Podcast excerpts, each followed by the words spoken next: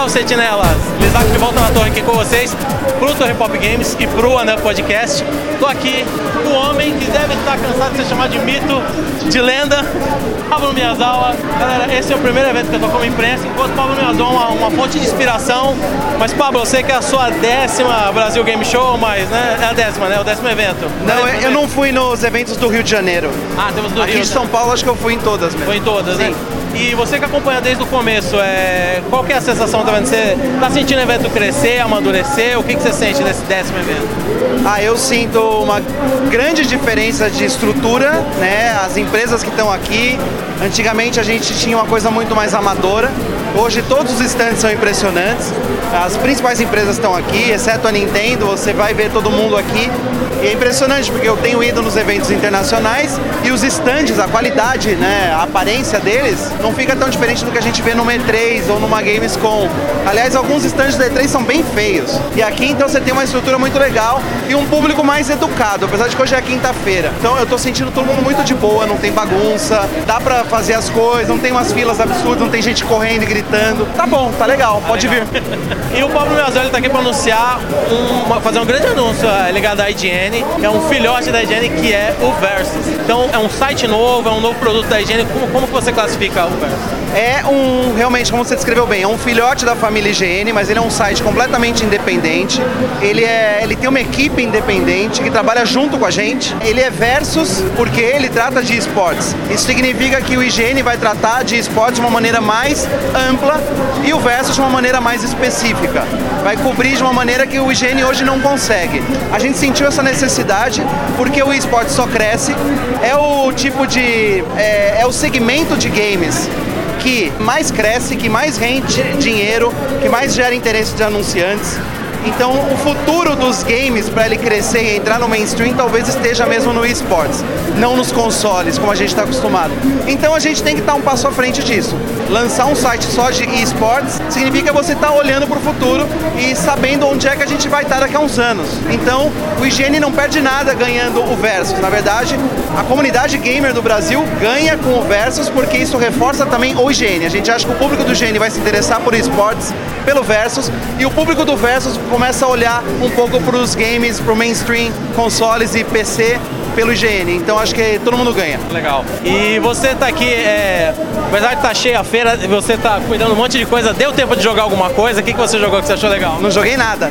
É, a gente joga durante o- as lives, né? Então é uma maneira da gente falar que tá jogando. Mas aqui, na verdade, eu não consigo pegar nenhuma fila. O pessoal tá jogando, jogaram o Call of Duty novo, o Assassin's Creed novo. É, o pessoal jogou um pouco de Xbox One X. É, que mais que a gente jogou aqui? Tem um Super Nintendo ali, Classic, que dá pra jogar também. Tem Cuphead. Eu mesmo não joguei porra nenhuma. Mas tudo bem, mas eu acho que se você vier pra cá, você tem que jogar. E agora eu queria fazer uma pergunta assim que é essencial aqui. É, Sonic ou Mario? Mario, claro.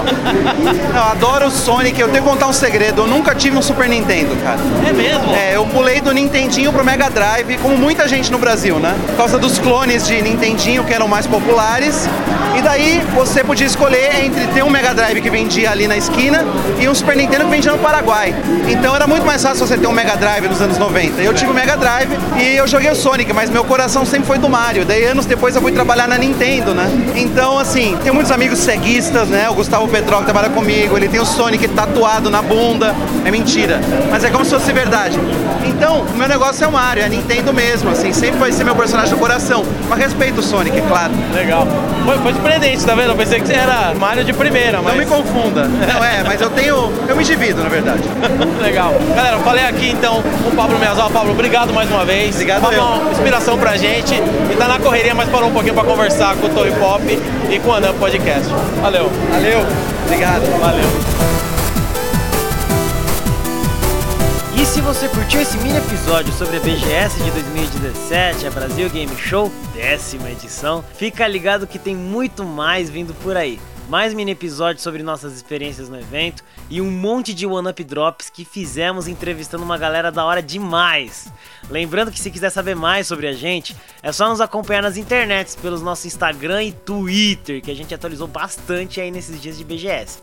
É só procurar lá arroba podcast OneUp. Pode também curtir nossa página no Facebook, facebook.com barra podcast OneUp. A gente também tem a nossa página no Spreaker, onde você encontra todos os nossos episódios e pode bater um papo com a gente nas lives e em outras ocasiões, que é spreaker.com barra show barra um tracinho up. Pode também mandar um e-mail pra gente com suas críticas, elogios ou sugestões no nosso e-mail do oneup.gmail.com e pode também acompanhar nosso feed e receber atualizações em tempo real de quando a gente lança episódios novos lá no iTunes, no nosso WeCast também, um aplicativo que é para iOS e Android, e a gente também tem no podcast Addict que é só para Android. É isso aí, galera. Eu sou o Jack, esse é o OneUp e até a próxima.